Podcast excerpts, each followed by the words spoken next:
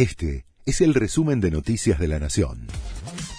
La Nación presenta los títulos del lunes 8 de mayo de 2023. Juntos por el Cambio ganó en Jujuy, el PJ en La Rioja y una fuerza provincial en Misiones. Carlos Sadir, el candidato impulsado por Gerardo Morales, jefe de la UCR, se impuso por 30 puntos de ventaja sobre sus rivales en Jujuy.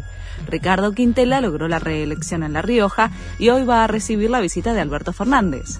Hugo Pasalacqua, del Frente Renovador, se impuso en Misiones. Obtuvo 64% frente al 26% del postulante de Juntos por el Cambio.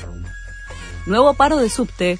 Los metrodelegados anunciaron una nueva medida de fuerza que afectará hoy las líneas B y H entre las 13 y las 16 horas. Es en reclamo de la reducción de la semana laboral para disminuir la exposición al asbesto. La ultraderecha se impone en las elecciones constituyentes de Chile.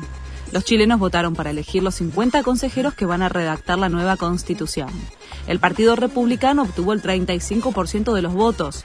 El avance conservador se incrementa si se suma el 21% obtenido por la derecha tradicional, mientras que la coalición de izquierda que apoya a Boric alcanzó el 29% de los sufragios.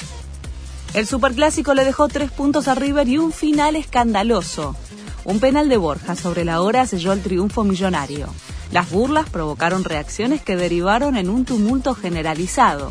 El árbitro mostró siete rojas, tres a jugadores de River, tres de Boca, más su técnico.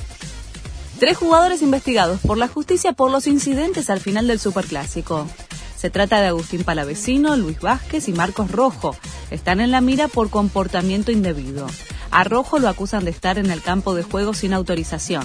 A Palavecino y Vázquez por incitar a la violencia son investigados por la Fiscalía Especializada en Eventos Masivos a cargo de Celsa Ramírez. Este fue el resumen de Noticias de la Nación.